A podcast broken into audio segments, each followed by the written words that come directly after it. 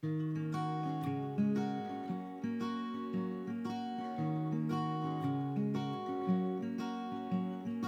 迎来到知行小酒馆，这是一档有知有行出品的播客节目。我们关注投资，更关注怎样更好的生活。我是雨白。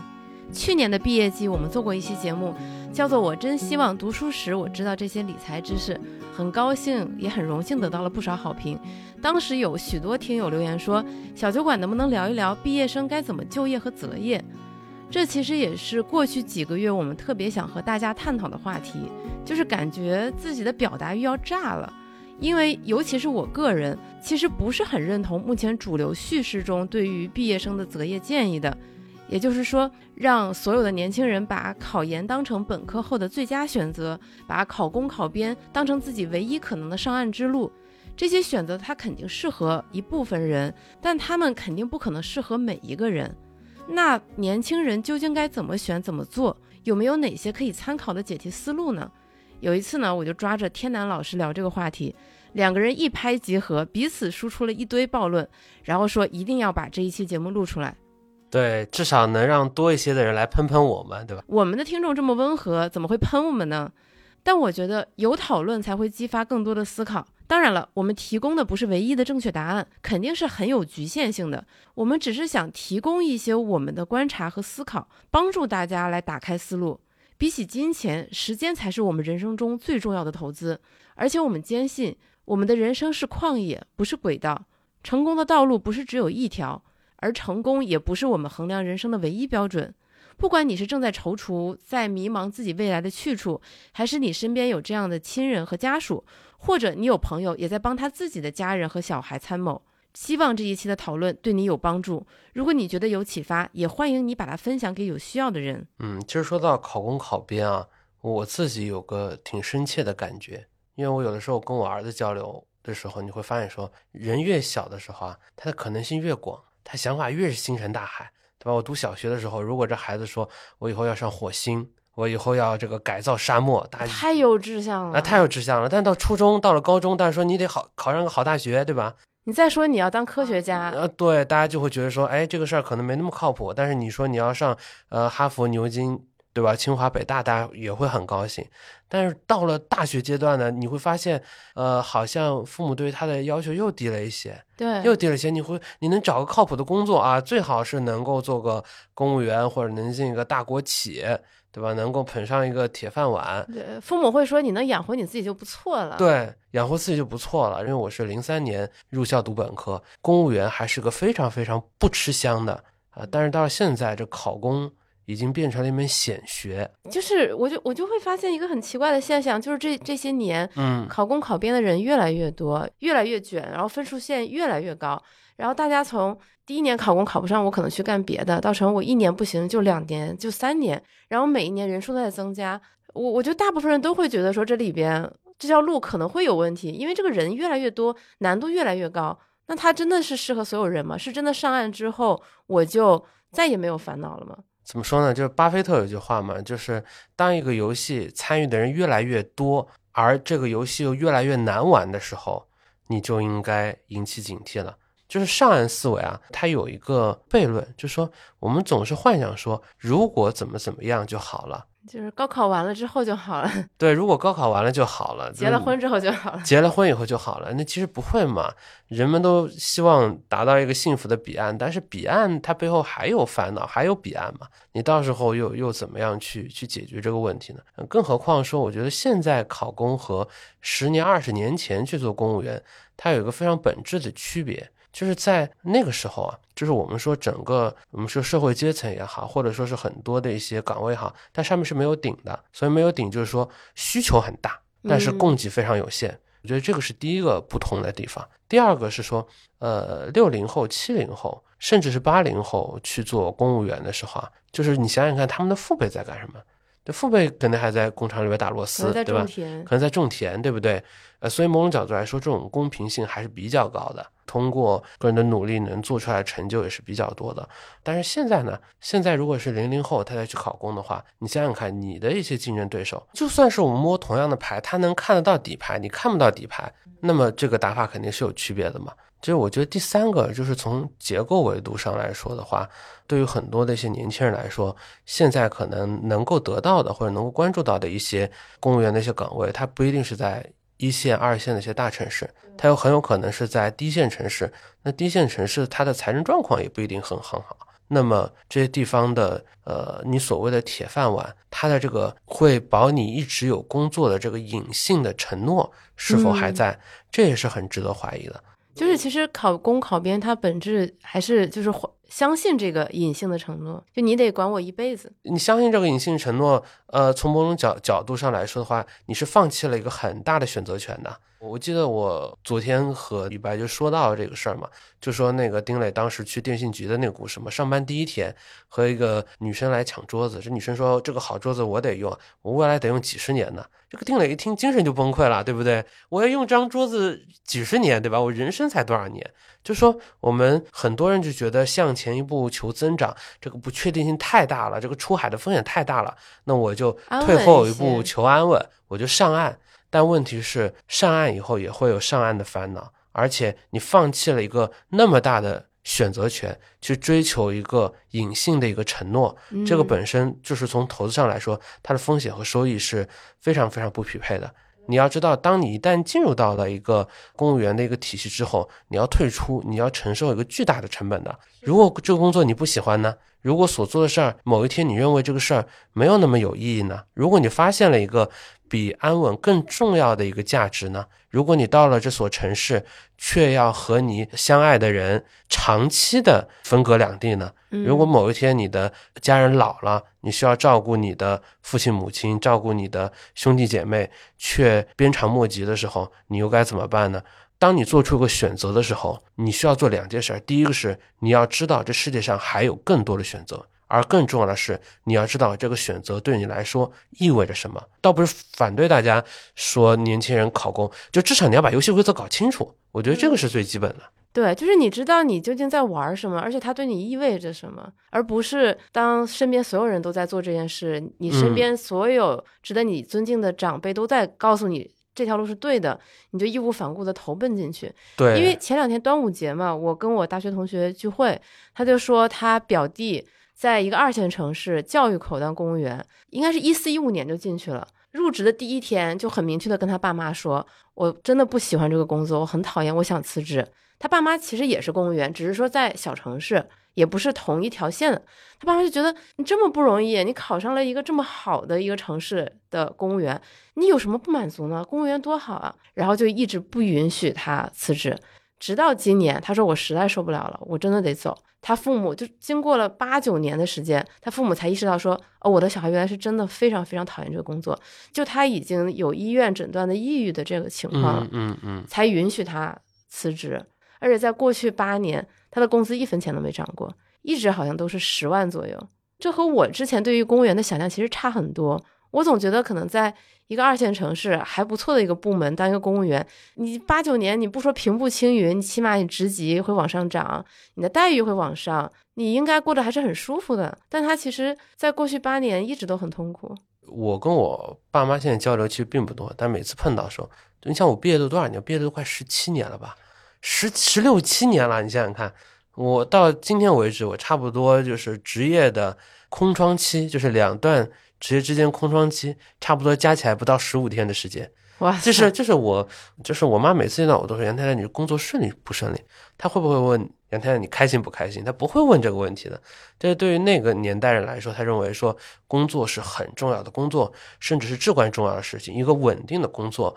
因为他们可能经历过九八年这个大的下岗，对于很多的上海人来说，经历过九八年的大下岗人来说，他非常清楚的意味到，当一个人失去工作这个社会身份的时候，被推回家庭的时候，特别是夫妻两个人共同被推出。职场的时候，他们会面临着多大多大的一个压力？除了考公考编，现在还有一种很普遍的选择是考研，甚至还有一些大学生选择研毕，是不是也是一个挺聪明的选择呢？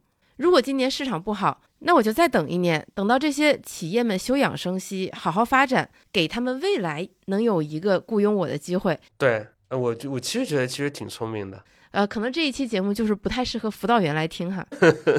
对，就是我按照以往的经历嘛，每一次，呃，为什么考研这个逻辑有可能是对的？就是我我我我瞎说一下，就在过去两次中国宏观经济出现了比较大的波动的时候，呃，就一个是九八年嘛，对吧？一个一个就算是零八年吧。九八年是东南亚经济危机，零八年是全球的这个金融危机嘛？那九八年的后面，我们两到三年之后，到零一年，中国入市了，经济一下子就腾飞了，对不对？就是你想想看，如果你是九八年本来快本科毕业，你读个研究生，到零二零零零年、二零零一年，只要你扛过了零零年，到了零一年左右，你找工作又好找了。零八年也是一样嘛，到了二零一一年、一二年，整个经济马上就步入正轨。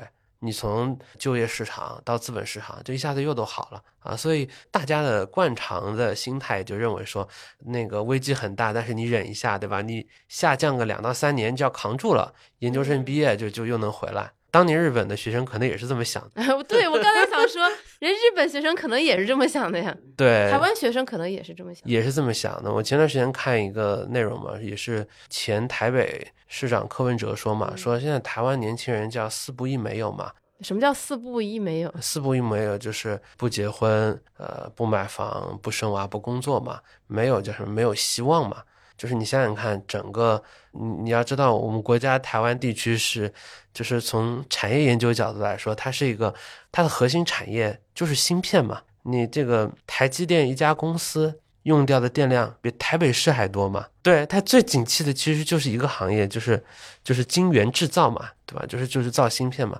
但是你一个大学不可能只有一个专业吧？那你其他的这些学生，你就要忍受着低薪资、非正式的雇佣。甚至找不到工作，在家里躺平，这个这个其实就是不仅是我们看到一个国家地区是这个情况，你全球很多的一些年轻人，当他们毕业是在经济的波动期甚至下行期的时候，其实都会碰到这样一些困难。所以从去年到今年，我我自己感觉就是，这对于所有的全中国的很多那些年轻人来说，其实都是一场精神危机。就原来我们看待就是努力回报。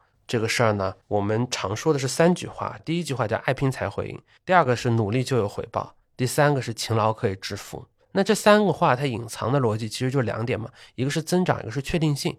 增长就是说我一天日子比一天好，我一天工资比一天高。在过去十几年的过程当中，一直都是这样的。对，一直都是这样。我们如果你是十几年前毕业的，你的工资可能是你毕业的时候的十倍，房价可能也涨了接近十倍。这就是增长。第二个呢是确定性。所谓确定性，就是说你只要在这个行业里边生根了，你只要努力了，一定这个回报就会会赋予你的。只要我好好学习，就一定一定能有好成绩，一定会有好成绩的，对吧？就是只要我按照这个路径，按照老师说的，按照这个一步步来，只要我听话，只要我听话就行嘛。规则明确，期限有限，而且非常公平嘛。但是现在呢是另外三句话，第一个是那个曾玉群嘛，说赌性更坚强。就是就拼拼是不够的，要要要赌。所谓的赌就是什么？就是你要抓住这个不确定性，抓住这个机会窗口去下重注嘛。就大家开始意识到不确定性很重要。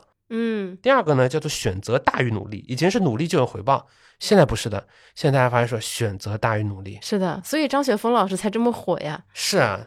就是我们每天刷小红书，今看到最火的一个密码，就叫做信息差嘛。嗯，原来像咱们我跟雨白，就是咱们这种老百姓家的孩子，很多这种信息啊，我们都不知道。对，然后到了高三高考完之后，你拿着厚厚一本，就是高考报名的名册，就说你赶快去填，你就只有几天时间，一堆你从来都没有听过的专业。你根本不知道哪个学校好，除了最顶尖的几个学校，你根本不知道哪些学校好，哪些专业值得读。很多人的专业选择其实都几乎相当于掷骰子这掷出来的。对，无非就是听三类人嘛。第一个是听老师的，老师会告诉你说啊，专业很不错的，你去报，啊。这这个专业呢，这个分也就是说性价比也也挺不错的，对吧？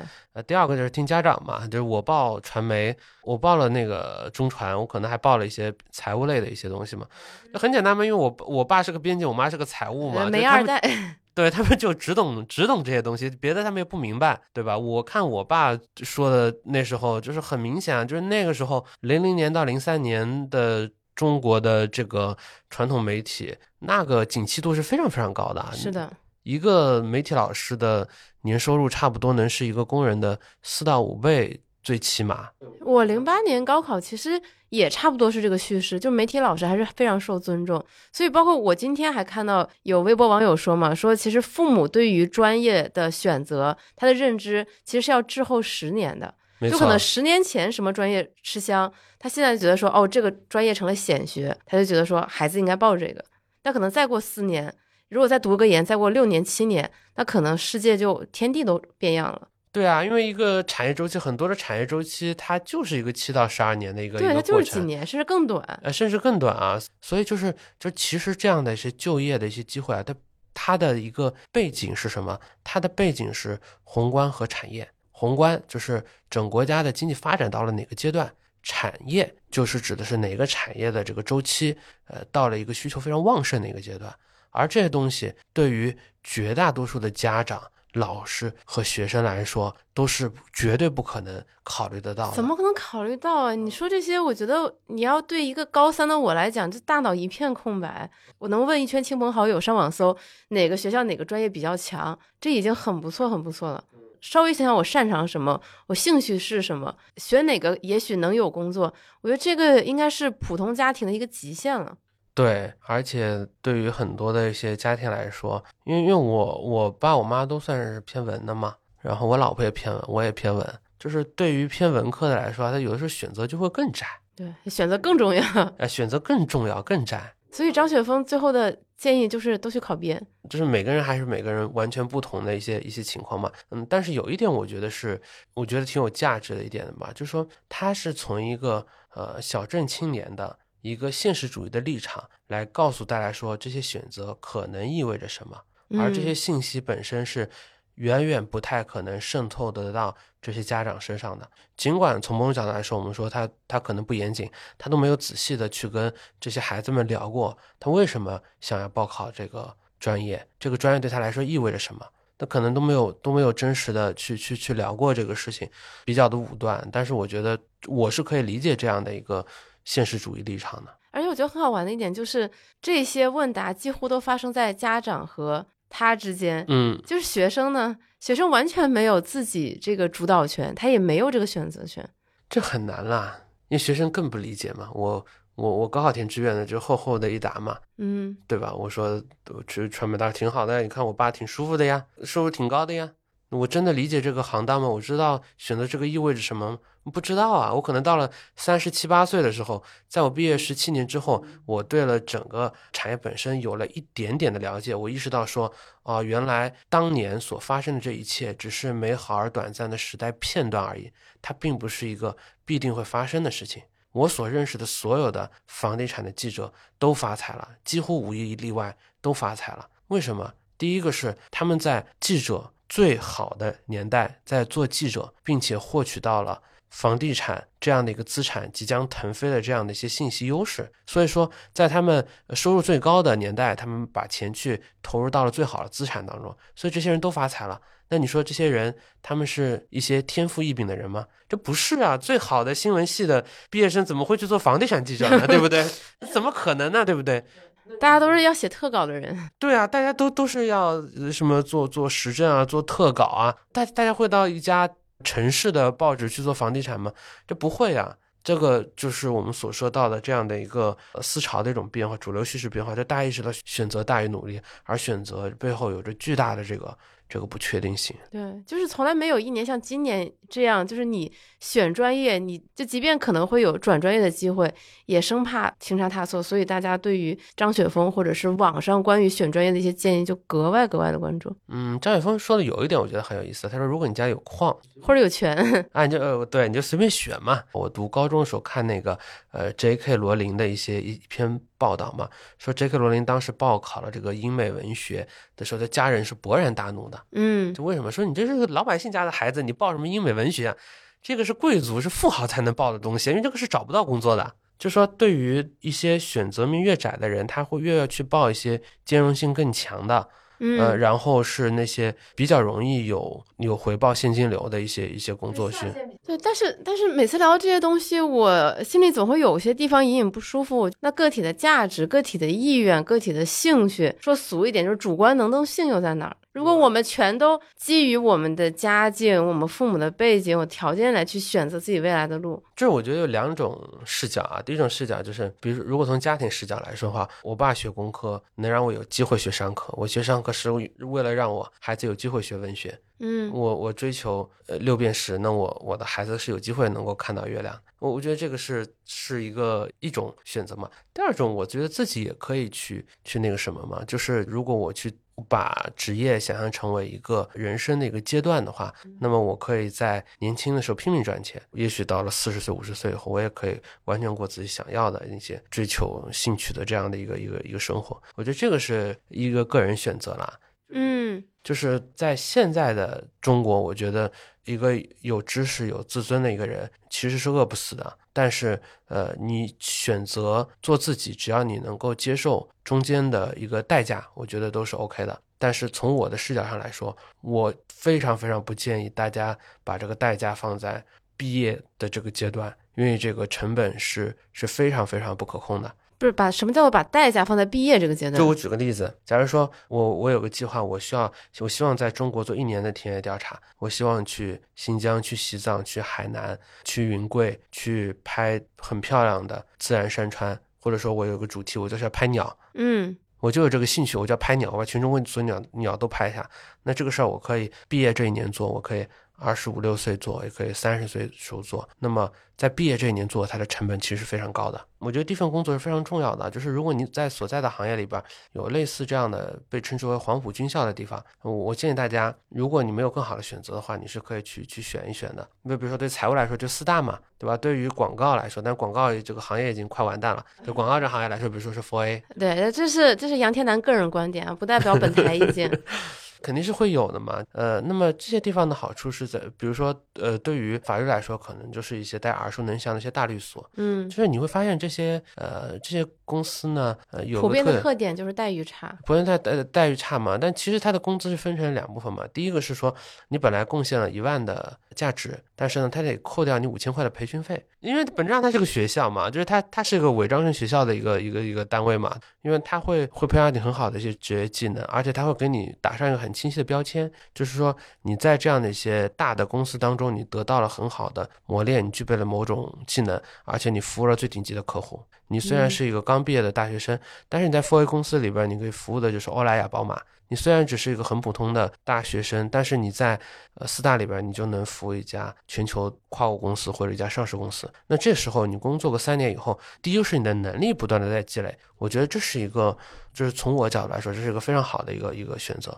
就说，如果你有黄埔军校的话，毕大学毕业了以后没有其他选择的话，你其实是应该去的。其其实这个真的跟现在网上的主流叙事是完全相悖的，因为大家现在都很厌恶这种公司的压榨行为，会觉得说，我为你付出的每一份辛劳，我都我我也不要求多，但我希望得到我应有的回报。就大家很难愿意说在前期，就是类似于就是我先多付出，换取这种受。受教育以及培养技能的这个机会，总会担心自己被公司算计了。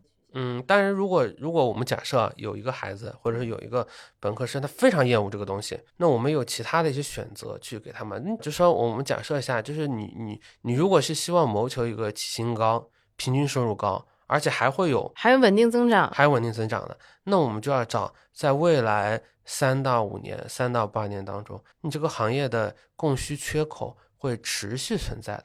你现在看到的是芯片人才、AI 人才，再往前是是那个汽车电池这个新能源人才，再往前三四年是互联网、移动互联网人才。是的，那么没几年就有一波新的故事。对，这每几年都有一波新的故事，这本质上就是就是供需的这个缺口啊，它长期的存在在那边。那对于很多的学生来说，他去去学这个东西，这当然是一个当然是一个很好的选择了。但如果学的专业不对口，那他们又该怎么办呢？那你就要去学些兼容性更强的嘛，你学数学、学物理嘛。我们文科生如何自处？文科生有文科生的机会嘛？你昨天发给我的那个截图，其实我看着挺好笑的。就是文文科就业蓄水池。对啊，那这个文科的的话，就是呃，教育中介、运营和销售嘛。当这些岗位有些开始收缩的时候，那教培可能就是团灭嘛，对不对？还不是收缩。呃，现在是市场不好，那中介基本上也被团灭嘛。没有，就前两天还看到报道，就是当藤校毕业生开始制造藤校毕业生，就是他们都去当留学中介了嘛。对啊，所以你从这个维度上来说的话，那肯定就是这个压力其实是会很大的，我觉得。但是好在就是，我还是坚持一个观点嘛，就是呃，现代的产业和过去几年的产业是完全不同的。就是说，在原来那个经济结构下面，嗯，整个制造业它是单一的，大家都是产业工人，单一的。你一旦整个产业发生变化的时候，这个社会是他们是很难承接住这样的一个需求的。对吧？没有，即即便像上海这个城市，面对那么多的纺织工人下岗，其实承接不住的。呃，但现在其实是有了很大很大的变化的，是什么？就是哪怕是像一些兼容性比较强的，貌似是万金油的文科的一些学生，其实在很多的一些高端的一些制造业、呃服务业产业当中，它也有大量的服务环节嘛。你服务环呃环节也是在嘛？你你新能源车，我我车我是造不来的，我螺丝也不会打，嗯啊，但是我可以去帮你车设计周边，去写广告，做广告。你可以做 PR，做公共关系，你可以做政府关系。由于他们是高精尖科技，它的其实理解成本是非常高，沟通成本很高，它其实需要非常多这种文科的、擅长沟通文案的这些人才。对，就是说，现在任何一个高精尖的行业，它其实有很多的服务环节。那这个服务的环节呢，又都是集中在大城市的，所以就意味着说，呃，大城市的文科、商科的一些学生，他们依然有很多很多的选择。嗯，我觉得这个倒，我我真的倒不是特别的悲观。嗯，而且不只是这些高精尖行业，就包括。我前几天看了一个短视频，就给我感受还挺冲击的。深圳的一个吹风机品牌叫莱芬，我不知道你听过没有？我知道。对，就是最近就是高速吹风机嘛，高速吹风机嘛，在抖音和 B 站都很火。然后他们，你想就是卖小家电的嘛，但他们有一个内容团队，而且他们内容团队有八十多个人。就这么一家公司，它有八十多个人专门去做内容，就可想而知，就是就这个东西还挺冲击我的认知。我从来没有想过，一个小家电公司会有八十多个人做内容。你哪怕是那种大的家电公司，你跟我说格力、美的，我也很难想象有这么庞大的内容团队。因为大的公司它的产品渗透率足够高了嘛，你不需要让大家解释说什么叫滚筒洗衣机，什么叫双门冰箱嘛，你不需要解释嘛。但是你需要解释为什么我不选戴森的高速吹风机？要选为什么我我就选一个没有知名度的一个国产的高速的这个？呃，吹风机你要去塑造它的创始人的故事，对吧？它的发行新消费本质上它是个广告业嘛，因为你核心是做渗透率嘛，做创始人和你产品的一个品牌 IP，以及做你这个做这个品类的渗透率嘛。所以从这个维度上来说，它更像是一个一个广告行业嘛。那你像我们换个角度来说，蜜雪冰城、元气森林、钟薛高，这不都是一回事儿吗？因为大家不了解它嘛，所以是所以文科老师是有用的嘛。所以他们需要在小红书贴那么多图，种那么多草。对，每年有那么多的这个消费的风向趋势，去年是飞盘，今年又露营，等等等等。对啊，所以就是文科呢，很大程度上我们说是，呃，理科呢就是理解世界、理解自然规律，文科你理解社会、理解他人。我觉得在现在的这样的一个经济环境下，你肯定是同等重要的。就文科生也也不用那么的焦虑吧？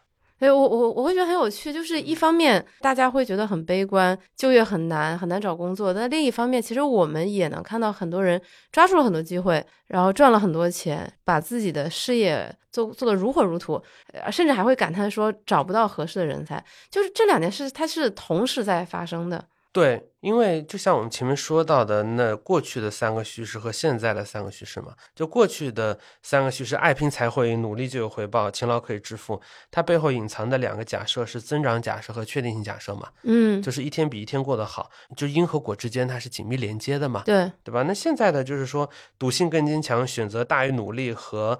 你赚不到认知以外的钱，某种角度上来说，它体现的两个假设，一个是分化，一个是不确定性。嗯，那所谓的分化就是说，好的更好，差的更差嘛。对，好的更好，差的更差的核心逻辑是因为有些行业、有些产业，但这是天然的，怎么说呢？它就是有网络效应的。你原来李佳琦做一个贵哥，他比人家厉害百分之十，那么资源也就是往他靠拢百分之十，他卖的口红比人家多百分之十。李佳琦当他到了淘宝去开个店以后，他有了网络效应啊，他比别人转化率高百分之十，那资源就会聚拢速度就会快十倍。对，而当聚拢速度快十倍之后，它的价值就可能会放大一百倍。那么对于其他的一些贵哥贵姐来说，他的生意可能就会大幅度下滑，下滑程度可能就会不止百分之十。嗯那么这个其实就是本身有网络效应嘛。好，那我们说，我们假设一下，就是有有这有这三个人啊。那么第一个人说我要进这个国企，我要进宁波电信局，我在这国企桌子上面工作三十年。第二个人呢说哦，我要去一家金融机构或者这家互联网的大厂，嗯，对吧？我要做中层，做高管。是吧？我要拿税后一百万的年薪，而且我拿满十年。第三个人说呢，我要到呃，我要到那个、呃、杭州去开网店，什么火我卖什么，Chat GPT 火我就卖 Chat GPT 的东西，对吧？什么东西好卖我就卖什么。我做三年，我们假设一下，这三个人哪个人先挣到一千万的概率更大？嗯，假设我有，假设有三百个人，嗯，就是每个选项铺一百个人，那我我会觉得可能第三个成功的人的概率会多一点。对，而且往往是你会发现，第一个人他们的资质可能会更好，就可能说是九八五的人走了第一条路，二幺二的人走了第二条路，二本和大专的人有可能走了第三条路。嗯，但是往往第三条路它代表的是是一种赔率思维嘛，可能其中很多的人他们日子很苦，他们得睡在仓库里边发货收货发货收货，但是他赌出来的概率其实是很大的嘛。但是对于现在很多的一些人，他如果还希望在一个收入比较高的行业里边要做十年的高管，拿嗯十年税后一百万的年薪，其实还这是挺难的。非常非常困难的事情。对不对？就是老师激动了，非常非常困难的事情。我参加过挺多这种，我跟有的时候聊饭局，我看大家那个状态不好的时候，我就会问嘛，就说桌上的就大家都是金融机构，有券商，有基金公司的，大家觉得五年以后你还会在这个岗位上做的人有多少？其实绝大多数人是没有这个确定性的。嗯此时此刻，他也许还有不菲的收入，但是未来哪里可以安身立命，其实大家都是不知道的。就是这种不确定性，我觉得是就未来对于很多的一些行业的中层和高管来说，如果增长不在了，如果企业的管理，因为企业的管理本本质上是要么你能增加效率，要么你能够带来增长嘛，对吧？如果这个没有那么重要的，那么这个收入能不能保得住，其实是不知道的。所以，所以换个角角度上来说，我觉得现在的这个社会，因为有了很多的一些基础设施，而且其实现在也有很多的巨变的一些技术革新。对啊，你互联网上的一个个体户，我觉得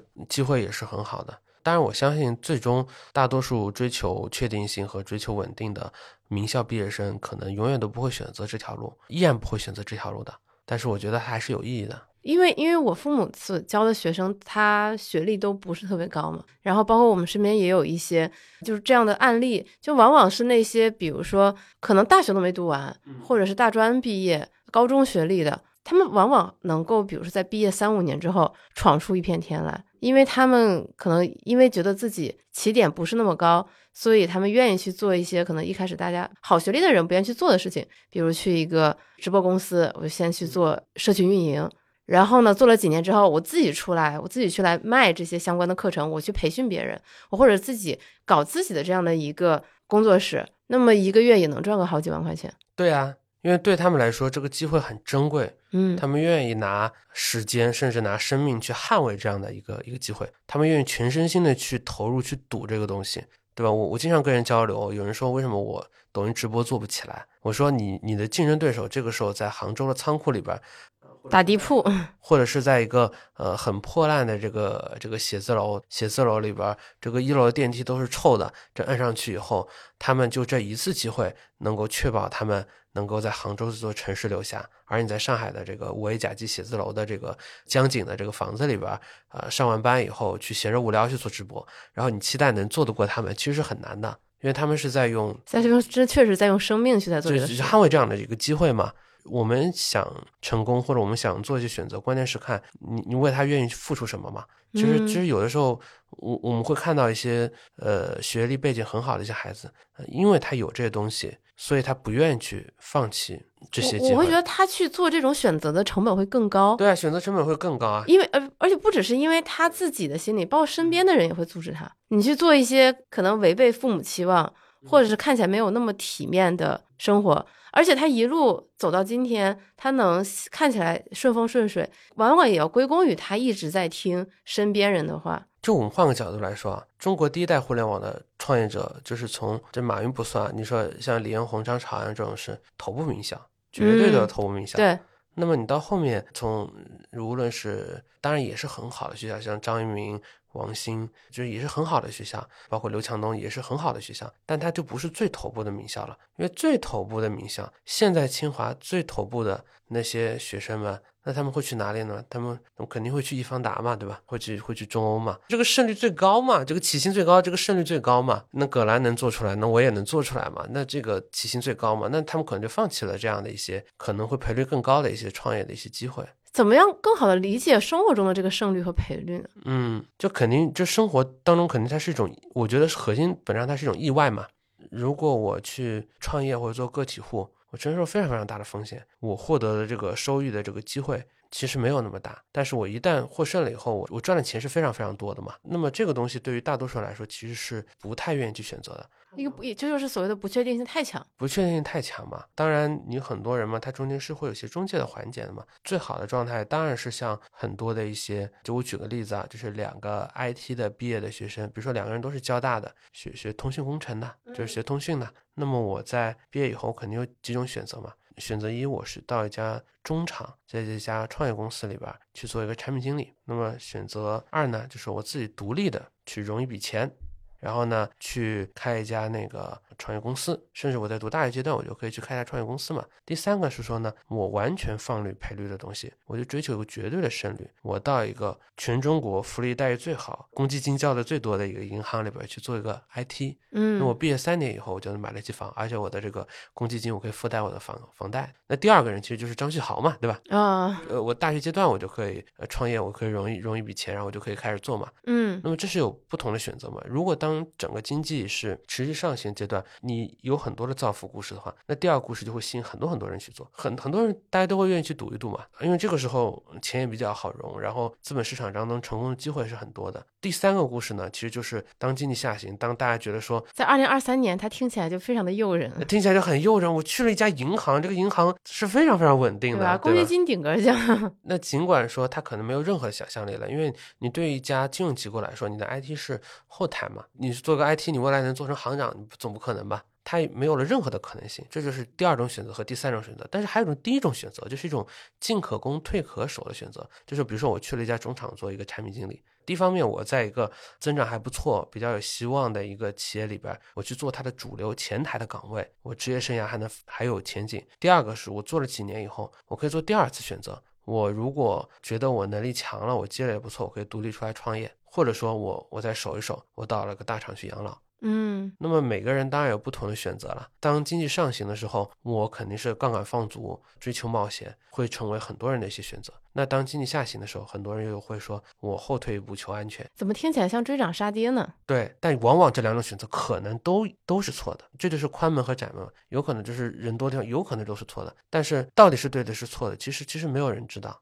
因为我是一个呃职业生涯总体来说也比较失败的人，所以我不太 不太愿意去说，我我还是假装一个先知去去去说这样的事情。嗯，我们如果为生活去设计一个进可攻退可守的一个结构，那么或许你有的时候会拿到一些比较不错的结果。你换个角度来说嘛，如果我在一个三线城市，如果我现在在三线城市，我自己看这个城市的这个预算就是揭不开锅了，我我我们这城市有很多的债务都快还不出来了，那我白天做公务员，晚上我到夜市去卖袜子，我也是可以可以接受的。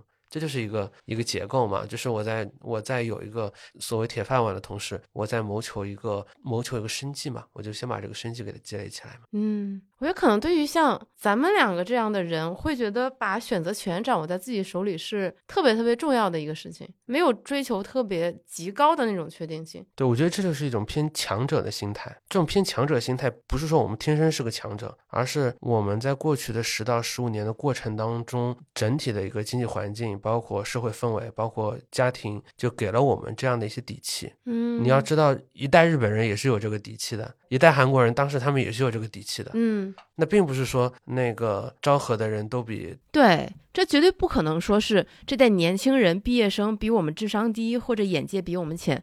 我一直坚信，下一代人整体是肯定比上一代人要优秀的，只是说环境不一样，大家在毕业这个时间点的心态也不一样。而且我觉得我也不是一个偏强者的心态吧，没那么多底气只是说随着年纪越来越大，我个人会越来越意识到，永远让自己有的选这件事儿很重要。而这是我刚毕业的时候完全不知道的。之前小酒馆在金钱心理学那期节目，我们讲过一个例子：人们的理财偏好、风险偏好，它其实不太取决于智商、性格还有学历这些因素，它只取决于人们的人生经历，尤其是你二十多岁时的人生经历。对，有可能仅仅只是说，当他毕业的那一年，他们处在经济周期的不同阶段，仅此而已，其他可能都一模一样。对，但是会让我感到有点愤怒的是，就是所有人他身边的每一个人，没有人告诉他其实是拥有这些选择，就是他们的身边所处的环境会告诉他你没得选。我来告诉你最优解，你只要沿着最优解去走就好了，你去考公考编就好了，你去考研就好了，你去选谁谁谁说的这个专业就好了。绝大多数时候，人犯错不是因为推论错，而是假设错。就绝大多数一个人犯了错误。嗯，这个虚假的假设困住了他。就是我我们前面说到这个东西，就是我再说一个比较空洞的话，就是就麦肯锡的那个空雨伞理论嘛。就是任何一个我们分析所谓分析一件事儿嘛，其实是分析三个东西嘛。第一个事儿就是事实，窗外有乌云，这是什么？这是事实。第二个什么是观点？可能会下雨，这个叫做观点。第三个叫出门要带伞，这个就是行动策略。无论是张雪峰也好，还是老师也好，还是妈妈也好，往往都会说出门要带伞。这当然是好心了，出门要带伞。呃，但是我们首先要告诉他足够多的事实，以及这些事实可能意味着什么。我觉得这是非常关键的。你要告告诉孩子说，你有一个本科的一个文凭，你现在的经济环境没有那么好，你的专业也许也没有那么那么的吃香，但是我们依然有很多很多的一些选择。但是这些选择都必须要需要我们提早去布局，而不能大学玩了四年王者荣耀，的最后浑浑噩噩的被推着走。对，我觉得就是是因为无论是家长也好，无论是老师也好，无论是学生自己也好，都不可能了解所有的事实以及这些这些选择背后意味着什么。但明明现在是一个，我觉得资讯非常发达，只要你愿意去搜索、去检索，你是可以了解很多事情的。我个人感到非常不爽的点在于，我感觉就像是一个合力的一个阴谋一样。嗯，他会告诉你说那些东西可能不靠谱，你听我的，选这条路就只有选这条路才是对的。从小到大，我们身边所有的人，家长也好，老师也好，学校也好，他们都非常善善意的让学生、让小孩活在一个真空的环境里，帮你扫开你生活中的所有的障碍。你只要专心学习，只要专心准备考试就可以。上了大学，学他们也一样，他们不会告诉你这个社会的现实现状是什么，你又有哪些选择。他还是习惯了帮你扫开这些有可能会让你产生困扰的东西，直接告诉你唯一的行动建议。我觉得这是一件挺，或者是他虽然他们是善意，但是最后的结果他其实是不好的，甚至是有一些不负责任的。而且我们从小到大都被教育，只要你听话就好了。对啊，因为我们规则 A 和规则 B 是相反的嘛。规则 A 就是说在读书阶段的规则就是服从就好了嘛，对对吧？因为这个规则是明确的，竞争是公平的，嗯，然后会有个很清晰的一个里程碑，然后会有一个度量单位，这个叫做 book smart 嘛。但是你毕业了以后，你就要有这个 street smart 嘛，你要有街头智慧嘛，对你有个社会化的过程嘛。那么这个社会化的规则，很大程度上可能和那个是反的，和可能和我们读书阶段的很多逻辑是反的。但是有的时候家长也不会教你，就是需要大家主动的或者自主去摸索嘛。呃，就是因为在读书阶段的时候，孩子们是通过放弃自主来获得给孩子注入某种专注或者这个目标的这个这个意识嘛。嗯，但这个东西到了大学阶段，其实就应该还给孩子。这种自主权，对，就慢，就是我觉得孩子到年轻阶段的时候，就应该慢慢的，就慢慢的培养他说，我选择去做什么，就要把这个自主权慢慢的让他自己为自己的行为负责任，就就负责任嘛。因为因为人性当中其实很难避免，你说别人考研我也考研，就是跟风和慕强是很难避免的一些事情嘛。对，而且让别人安排你的生活，比你自己独立做一个决策，承担这个风险，其实还是要舒服一些的。嗯，对啊，那你你自由不仅是一种责任嘛，自由有的时候对于很多人来说，甚至是一种惩罚，就是对很多人他其实不能接受完全的那种自由的这个状态嘛，他是希望有一个东西去约束他的嘛。对，所以很多人上了大学之后，就反而会很迷茫，不知道自己要干嘛，而且如果没有家长非常有引导性的教育，就所以我们看到有一些人可能就是以前从来不让碰游戏，上了大学就开始拼命玩游戏，那自由对他来说可能就是一种惩罚，是一种惩罚，因为没有人给你安排了嘛。对，因为他内心自己也知道这样是不对不好的，但是他不知道该怎么改变。所以要自己去设定目标，自己去调研，自己去做选择。我我不相信说到了二零二三年，你即便是在小红书上去发一个帖子，你也能找到你希望能够了解到的这个行业一个领域那个公司的那些人，你可以找那些人拼命聊，通过这些人找到另外的人。当你通过一个工具能够跟三年以后的自己去对话十十次的时候，你就会更好的去决定此时此刻我应该去做些什么。我觉得这个事情没有想象当中那么难。你变成了小红书的安利节目，不是对，至少对于学媒体的人来说，这个很容易。嗯，就是访谈嘛，我觉得就是能解决所能解决非常多的这样的情况。对，而且即便是被拒绝了，你也没有什么好失去的，嗯，因为他对你来说本来就是一个陌生的网上邻居，就这个事情就是你的收益很高，你有可能的损失又会很少，那为什么不去做这个事情？但其实很多年轻人他没有人告诉他，其实你是可以做这些事儿，你是有这些选择，你可以做这些准备，而且即便就是你现在学的专业，你可能觉得说完蛋了，未来可能找不到工作，我是不是只能去考研？我是不是只能去考公考编？那其实也不尽然，不尽然，没有那么重要。我觉得第一份工作本身可能真的要比你是什么样的专业要重要很多。嗯，而且我个人一直觉得，可能是我个人的偏见啊，我觉得大部分人的能力都是在工作中学到的，他不是在学习中学到的。大部分的毕业生，当他进入一个公司，你都得从零开始培养。其实大家都是一样的，对，这说到了人和工作之间的关系嘛，有两种说法嘛，一个叫做干一行爱一行，有个人叫做爱一行干一行嘛，就是大家都听说过一个成语叫做庖丁解牛，对不对？但是大家不知道啊，这个庖丁解牛这个故事呢，是来自于庄子的养生篇。它是个养生故事吗？对，就是这个梁惠王呢，看到了庖丁这个人在杀牛，在解牛过程当中呢，就庖丁说啊，我这个干这个事儿呢，它不是一门技艺。它是一门道，是一门让我能够全身心投入的工作，对吧？我刚开始宰牛的时候呢，觉得这牛就是一头牛。等我宰到第三年的时候啊，我对这头牛它的机理器官都有了深刻的这个理解，我就可以全身心的投入到里边，我可以怡然自得的去去做这件事儿。啊，我每干完这个事儿的时候，我都有一个心满意足的感觉。呃，梁惠王听完了这个话以后呢，他就说了一句很搞笑的话，说：“哦，我明白了养生的道理。”就从我的角度来说啊，这意味着什么？就是说，其实一个人的职业选择，就是你到底做什么样的工作，它本质上呢，它是一种修行，它和养生一样。你通过做这个事儿呢，你是去完善自己，是去滋养自己，去去寻找你的道，去选择一种你想要的生活方式，去不断的塑造和打磨你的人格。你在这个过程当中呢，和社会交流，和他人交往，去寻找反馈，去寻求改变社会和改变你自身命运的一种契机。我觉得这个是工作对于一个人带来最大帮助的一个地方。嗯。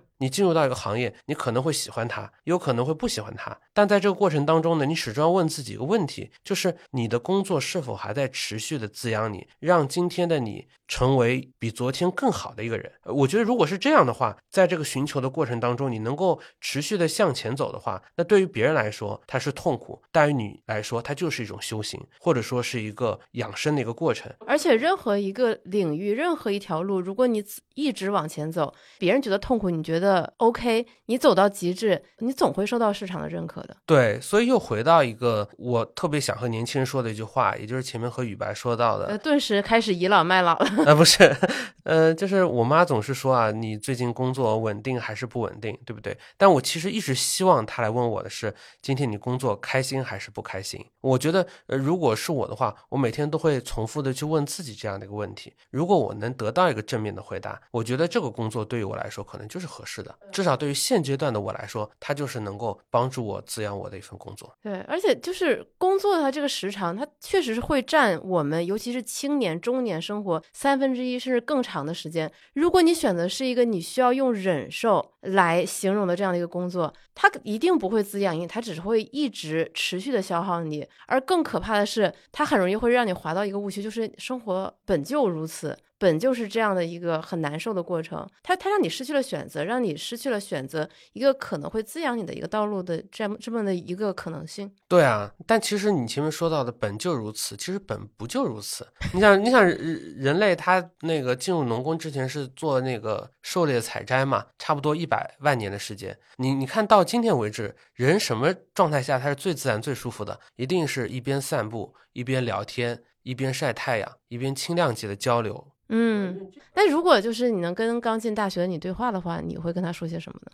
你会给他什么建议呢？我觉得第一个建议还是勇敢啊，是勇敢。这所谓勇敢是什么？就是呃，大学阶段是非常非常奢侈的，因为你有四年的时间，这四年是没有所谓的。P.I. 的，对于特别对于我这样的文科学生来说，没有 K.P.I. 的这些考试，对于大学生来说真的是很容易的一件事情。那么你应该去寻求什么？你应该是不断的试错，疯狂的试错。你应该去，就是你感兴趣什么，你去做什么。你应该去寻求所有的可能性。去做一些三年、五年、十年以后对于你来说会很奢侈的一些事情。对于一个大学生来说的话，我觉得就是要拼命试错。呃，你可以参加学校的活动，可以去参加社团，嗯，你可以去全国甚至全球的地方去旅游，你可以去多和他人交往，多谈恋爱，你也可以去多找好的实习的一些机会。我感觉总总的来说就是一句话，就是你多跟真实的世界发生连接，了解这个世界的本来面貌。不管是商业的那部分，还是社会的那一部分，还是人类情感的这部分，对，而不是到了大一的时候就说啊，我这四年只是为了我考研或者考编，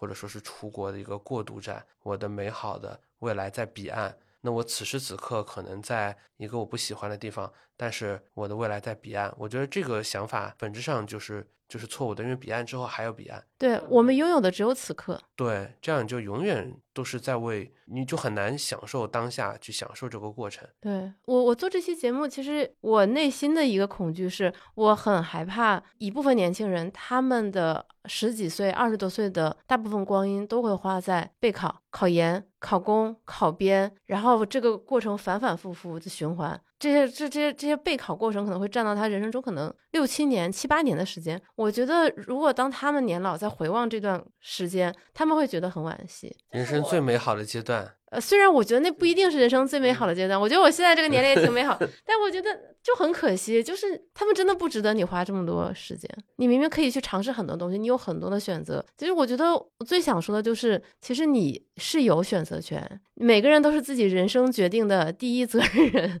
对，其实你是可以做很多不一样的尝试的，不要被身边的人限制住。所以就是勇敢。主动是更加重要，就是积极、积极主动的去去设计自己的未来，而不是就是不确定性是一个必然降临的事情。当你相信命运、相信不确定事情的时候，你可以带着命运走。当你抗拒它的时候，你就被命运拖着走。当你把选择权交给别人的时候，你就是在被别人、被命运拖着走，被命运拖着走。所以我觉得，就是说，如果如果是个大学生的话，我希望就是和大家分享，或者说对我来说最遗憾的事情的话，说我我我希望，呃，那时候我会更加的勇敢一些，更加的积极主动一些。对我也把我我对自己的这样的一些遗憾，呃，和大家一起来分享。就我，我觉得我之所以会有这么澎湃的情感，也是因为我大学四年，其实后面三年把大量的时间都浪费在了准备考试上，准备出国申请上。我现在回想起来，我非常非常的后悔，因为我大一我过得特别的丰富多彩，整顿校园，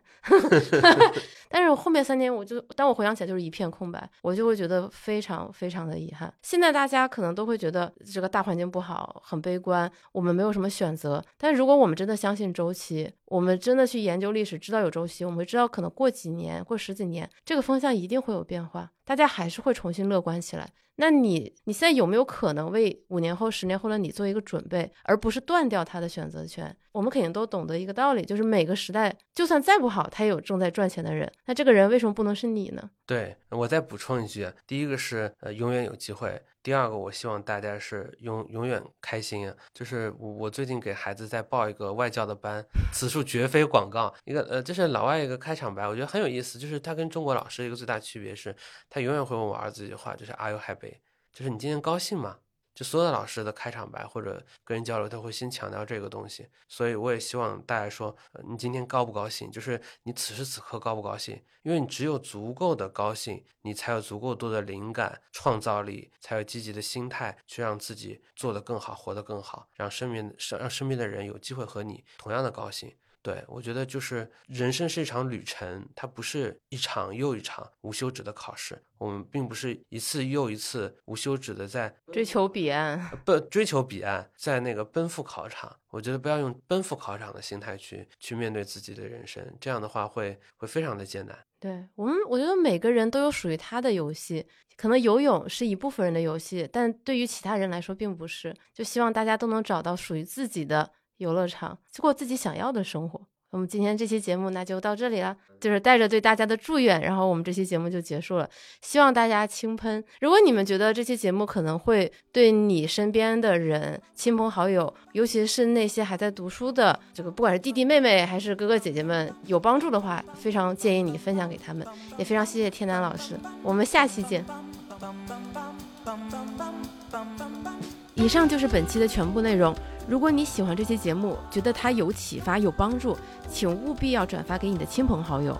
我们这期节目肯定无法穷尽每一个年轻人、每一个准备选专业的高考生的情况，只能说分享一些我们的经验感受，为你提供一些思路参考。我们希望帮助家长们知道该怎样更好的给自己的孩子提供帮助，让他们能够更好的来做出他们的人生决策。我们也希望能够帮助年轻人尽可能了解真正的社会现实是什么样的。你们其实有非常广阔的空间，你的人生不是轨道，而是旷野。如果你还有其他这方面的困惑，想多多交流，非常欢迎你在评论区里留言，大家可以一起讨论。在人生决策之外，如果你希望多了解一些投资知识，欢迎你来有知有行 APP 免费阅读投资第一课，跟超过十万人一起学习如何从门外汉变成八十分的投资者。如果你偏爱纸质书，那你可以在我们的小程序有知有行的店铺购买小巧玲珑、装帧优质、由我本人审教的实体书。如果你有长期投资的需求，那么我们小酒馆全员持有的长钱账户也许是一个很不错的选择。欢迎你点击文考区的链接进一步了解。最后，如果你在用苹果播客收听，且现在有空的话，可以占用你一分钟时间吗？求一个五星好评，这将会成为我们前进最大的动力。要是你还能点击一下订阅，那就更好了。这期节目虽然看起来跟投资理财无关，但是我觉得，如果能够帮助一个人在他非常年轻的时候，更好的认识自己，认识这个社会，找到自己的道路。不管能帮助到多少个人，我觉得都是非常有意义的一件事情。如果你听到了这里，我相信你一定是喜欢这期节目的。希望你能够多多和他人分享。我是雨白，每周五晚八点在知行小酒馆和你一起关注投资，也关注怎样更好的生活。我们下周见。